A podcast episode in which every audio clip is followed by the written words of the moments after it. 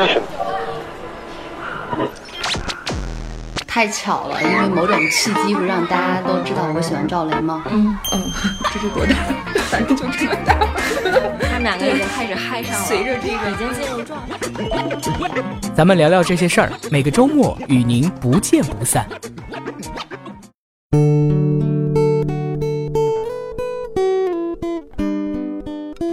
欢迎收听中国新闻周刊的有声节目，咱们聊聊这些事儿。我是主播张韵，今天我们请到了周刊的记者周田和杨志杰来聊聊周刊最新一期由他们两位操作的一组有关民谣的专题。有人倾诉，有人倾听，于是就有了民谣。周田跟大家打个招呼。Hello Hello，大家好！哎，我还沉醉在这个成都的这个 歌曲里，因为我又在看这个嘛，让我掉下眼泪的不知昨夜的酒。嗯，我是那个，对我是人物组的记者周田。嗯，Hello，我刚刚抢话了，我是科技组的杨志杰，我跟周田已经开始在那摇摆了，他们两个已经开始嗨上了，随着这个已经进入状态了。嗯。那个咱们周刊曾经采访过李志啊、程璧，那这一次咱们为什么要做一个民谣的专题呢？嗯，对，因为之前都是单独的人物专访嘛，呃，然后这次的话，它是一个群像的专题，其实就是过年刚过完年，我是歌手那期，他这个呃赵雷他唱的一首《成都》，突然就刷爆了朋友圈，嗯，就是他这种火爆的程度，就成为一种现象级的，呃，现象级的这样一个对这样一个火的程度。那么我们就试图去探究，他为什么能在这个时间火起来，他背后跟这个时代的哪些东西就是贴切了，对。所以想去探寻它背后的这个呃原因。嗯，作为科学组的记者志杰，为什么要参与到这个选题当中呢？哎呀，说到这个太巧了，因为。嗯，在一月初的时候，因为某种契机，不是让大家都知道我喜欢赵雷吗？嗯，然后当时应该是周刊很多老师都不知道赵雷是谁。对，当时我们不知道。对，谁知道一个月后他参加了歌手，唱了赵雷，就满大街唱了成呃唱了赵雷，唱了成都，然后满大街都火了。所以刚好人物组也也有这个打算，想要采访赵雷嘛，他就想到了这个作为歌迷的我有没有兴趣参与到他们这个。报道当中，所以嗯，我当时也觉得可以有啊，所以就加入到这个组里面了。嗯嗯嗯，那为什么喜欢赵雷呢？喜欢赵雷，在这儿再分享一下吧。这个就是一个非常长的故事，我长话短说，就是在呃二零一三年的时候，有我有一个朋友给我推荐了他两首歌，那时候真的是我周边几乎没有人知道赵雷，然后我当时听他歌以后觉得哇，竟然可以这样唱歌，因为当时我也听民谣，但是民谣的。种类就是那种风格，大多是比较文艺的，然后唱一些比较忧伤的感觉啊。因为我也是一个比较低级的民谣，就是听众就听的不多。嗯，然后当时听到赵雷以后，觉得哇，这个真的是一个北方的纯爷们儿。嗯，唱歌这么直白，然后特别朴素嘛。嗯，接地气。对，特别接地气，所以我就觉得他特别打动我。然后当然最重要的原因是因为他的某种情感能够。击中我的一些情绪，比如说我特别喜欢他那首歌叫《家乡》，嗯，然后就写他他原来的那个老家由由旧变成越来越新了，但是原来很多珍贵的感情都已经渐渐不在了，嗯，真的特别贴切的表达了我内心对我老家的一种看法，所以真的特别触动我，所以就一直喜欢到现在。嗯，然后现在两会期间嘛，三月五号那天，人民日报官方微信还推出了两会版的成都 MV，你看了吗？对，当时你你不是还推给我，包括那个徐天老师也发给我，然后真的觉得其实我内心有点小失落呢。为什么呢？因为我我觉得他跟两会的气质很不搭。虽然他很火，而且很多人都觉得很好听嘛。嗯，对，又又再次圈粉无数哈。对对，火得一塌糊涂。就某种程度上也也看得出，就是它这个曲风特别百搭啊，就什么词它都能搭进去。嗯，对，包括很多城市版、城市版、高校版、高校版，所以它能这么火。对，嗯嗯。周周田，那个 你采访的这些民谣歌手里面，印象最深的是哪一位啊？嗯，我说说，其实。呃，因为这次很多歌手我们之前陆续都采过，所以这次其实是一个整体的一个梳理。嗯，呃，这次这次其实，呃，我印象比较深的反倒是马迪。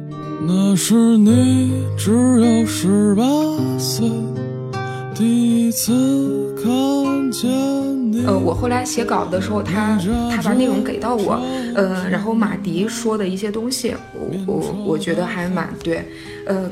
嗯蛮有感触的，就是马迪他说就是说关于这个，嗯，他从不觉得自己有粉丝嘛，嗯，呃，然后他就觉得因为听听他的歌喜欢他，就是这件事儿很奇怪，他觉得就是歌只是一个载体嘛，不要因为这个歌就去爱屋及乌一个人，但是也很奇怪，呃嗯，但是很多人他就是会这样嘛，对，然后控制不住。对，所以控制但是他说的这个也呃也，我后来就在想他说的这个，我觉得其实特别对，呃，包括我我我这段时间写这个，我会听很多民谣，然后你你也会看嗯嗯。包括之前我们采访过，呃，这次也有采访，包括也会看他们以往一些说过的一些话，嗯，你会发现，其实他们创作更多是当下的一个感受，对，这个感受是真实的，但是它只是片刻的真实。对何况它还不一定都是真实，它还有可能再加入一些自己想象的东西，不一定都是自己经历过的东西。对那么可能是他观察到的对，所以这个东西，他把这个写成一首歌，然后你在某一个时间、某一个场景、某个氛围之下，那个阶段的你听到了这首歌，找到了共鸣。对我觉得某种程度上，呃。某种程度上，其实你是共鸣的，是你自己的一个情感。对对对，你其实喜欢的是你对的那个其实你没有感受必要，嗯呃，马迪说的对，就是你没有必要因为这个去爱屋及乌这个歌手，可能这个歌已经脱离了这个歌手，在他创作完之后，对他当时自己也告诉我嘛，就因为我说那个你的歌其实歌词写的好像都听不懂的样子哦，嗯然后你你你要不要你要不要解释一下？然后他当时就说我拒绝解释，然后反问我说，当初你要是听别人的一首歌，你当时让你感动的绝对是你的故事、你的爱情故事、你的记忆，什么都是，但是你的理解。再问我，其实我在解释完全没有意义了，因为我解释的。也是打动不到你的嘛，所以他就当时我觉得挺触动所我的。以有时候我们自己呃意会吧就包括我也会在想，我们采访的时候，我们总是希望问一个人他当时做这这这件事儿出于什么，我们总是想问出具体的一个原因。其实挺难但其实说清的有有时候很多时候你会发现，一个人做一件事儿，其实嗯、包括。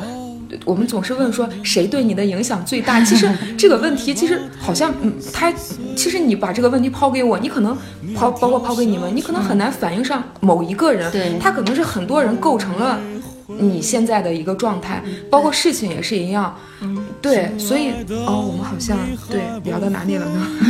回到咱们刚才那个，嗯，回到刚才拉回来，那个就是说你对马迪或者你对某一个歌手是不是就比较印象深刻的？除了马迪以外呢？对，呃，对，嗯、就是他说的这个话，我觉得这个感触就是蛮深的。嗯，然后，嗯、宋冬野，其实我对他最初的印象是在刘若英的书里，他有跟他对谈。因为什么？因为我我刘若英是我最喜欢的呃女歌手，呃华语女歌手嘛。然后她那个她嗯，就是很喜欢宋冬野的有一首歌叫《鸽子》，鸽子他当时他觉得这首歌唱的就是他那个阶段的状态。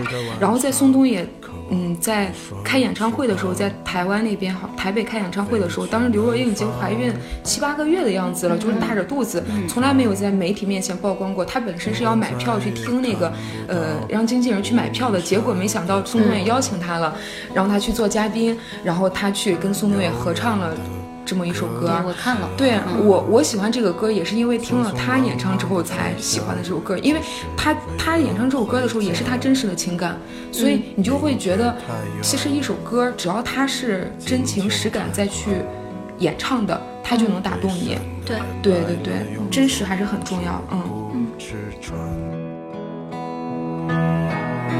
昨天我数到第二十五颗星志杰说为什么参加了选选题？因为喜欢赵雷嘛。但是咱们这回并没有踩到赵雷，是吧？对呀、其实我内心窃喜呀、为什么这么说呢？真的，当时在开会，周田给我发了齐静，就是赵雷的经纪人发的一个邮件，就说赵雷拒绝采访。嗯，然后我真的内心特别开心，因为一方面我我就真的怕，就是他们会让我去采访赵雷，真的是怕见到他本人啊。嗯，因为有可能会觉得本人就打破了你想象中的他对，就是他，我喜欢嗯他一定是产生距离的那种，我对肯定有我想象的成分在嘛，我不想打破这种美好。对然后第二点就是。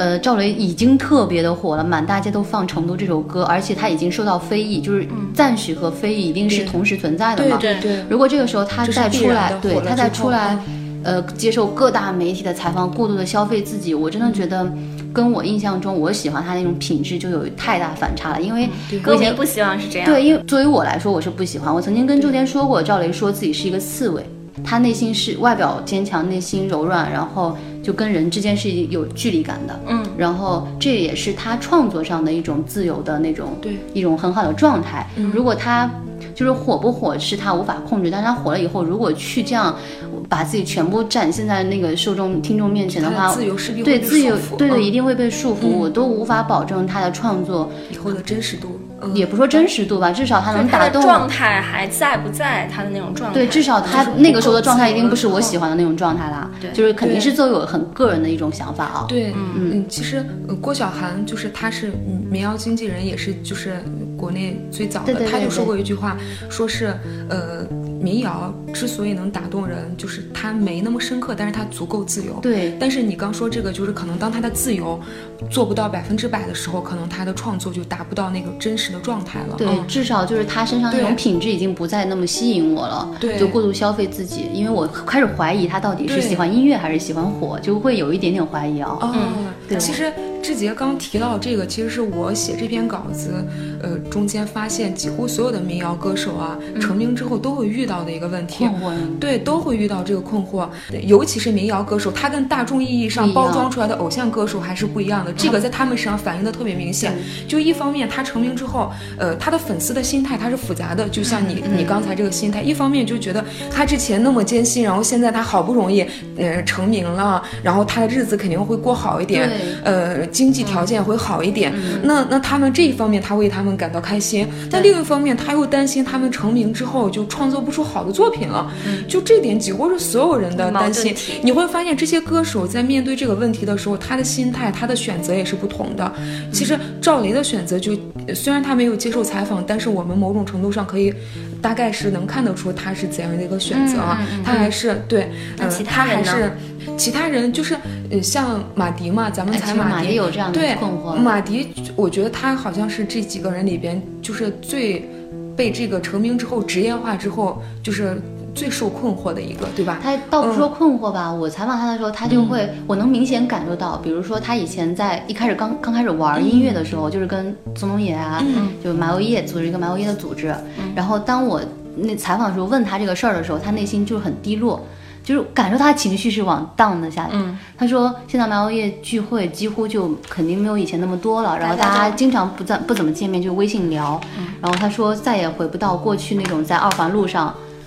就光着脚，喝多了、喝大了，躺在路上睡觉的那种感觉，那个时候就是很自由回不到那样的日子。其实他们创作的时候，很多时候就是，嗯，创就是很草根的那种情绪，对这是他们最吸引人的那种感觉吧，就是很自由，然后很脱离规则，很放开自我的那种状态。但成名后，你某种程度上就不自由了。对对他自己也说了，一个是不自由，再一个他觉得年龄越大人越坚硬，就是很难在就是感动吗对他说，在这个圈里每天接触的人都差不多，他在这个民谣对说的圈里话也差不多说的话也差不多，他很难找到敏感的点，就是能打动他的点能触动他的点没有。其实某种程度上也是他脱离了原本的普通人的那种生活了。对对对我觉得这点这点可能也挺关键的，可能年龄的也有一个，嗯，但这个坚硬可能也跟他职业化之后也是有关系的，接触的对所有的东西可能不一样了。没有那么多触动他的东西。对，宋冬野也是。你看宋冬野他，他其实第一张专辑这个《安河桥北》嘛，他当时跟刘若英那个对谈里就提到过，他第一张《安河桥北》不是有十二首歌吗？他其中有。其中有一半的歌都是在他人生最艰难的一个阶段，对对对。他那个阶段他特别宅，他那个阶段好像是两个月没有出门，他当时描述就是死都不肯下楼的那种状态，吃饭就是说让楼下的小卖部的老板给他送两个馒头上来。他那个阶段就是他最爱的奶奶去世，他当时的女朋友也离他而去，他就每天过着那种昏天暗地的生活，但是就在那个最。怎么样？人生最艰难的一个阶段、最最低谷的时候，他创作出那些歌，所以有时候是最动人的。对，就是说这种嗯挫折期、低谷期是有助于创作的他们都有啊可能对也这样说对对对对，嗯对大部分人来说都是这样，但是。他并不是所有人都是这样子的，呃，他们俩可能就比较明显，呃，你你像，我觉得就是好妹妹就是完全跟他们不一样的，包括尤其我这一次，其实我一五年的时候好妹妹众筹演唱会的时候，我跟他们聊过一次，当时就感觉他们还是比较自如的在面对成名之后的这种心态上，这次尤其发现他们越发那个状态啊，特别自由，就是。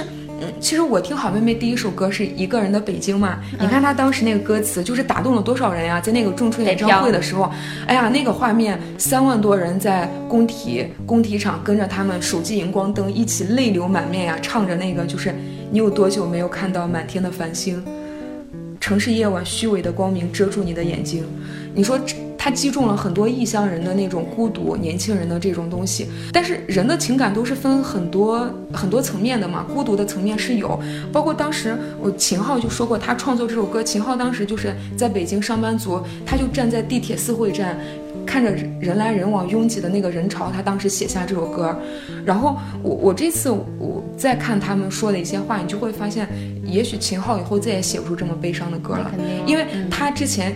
他之前是喜欢把自己陷入悲伤的一个人，他可能也会觉得悲伤有利于创作吧，他就觉得正能量、阳光这些词他很很理解不了。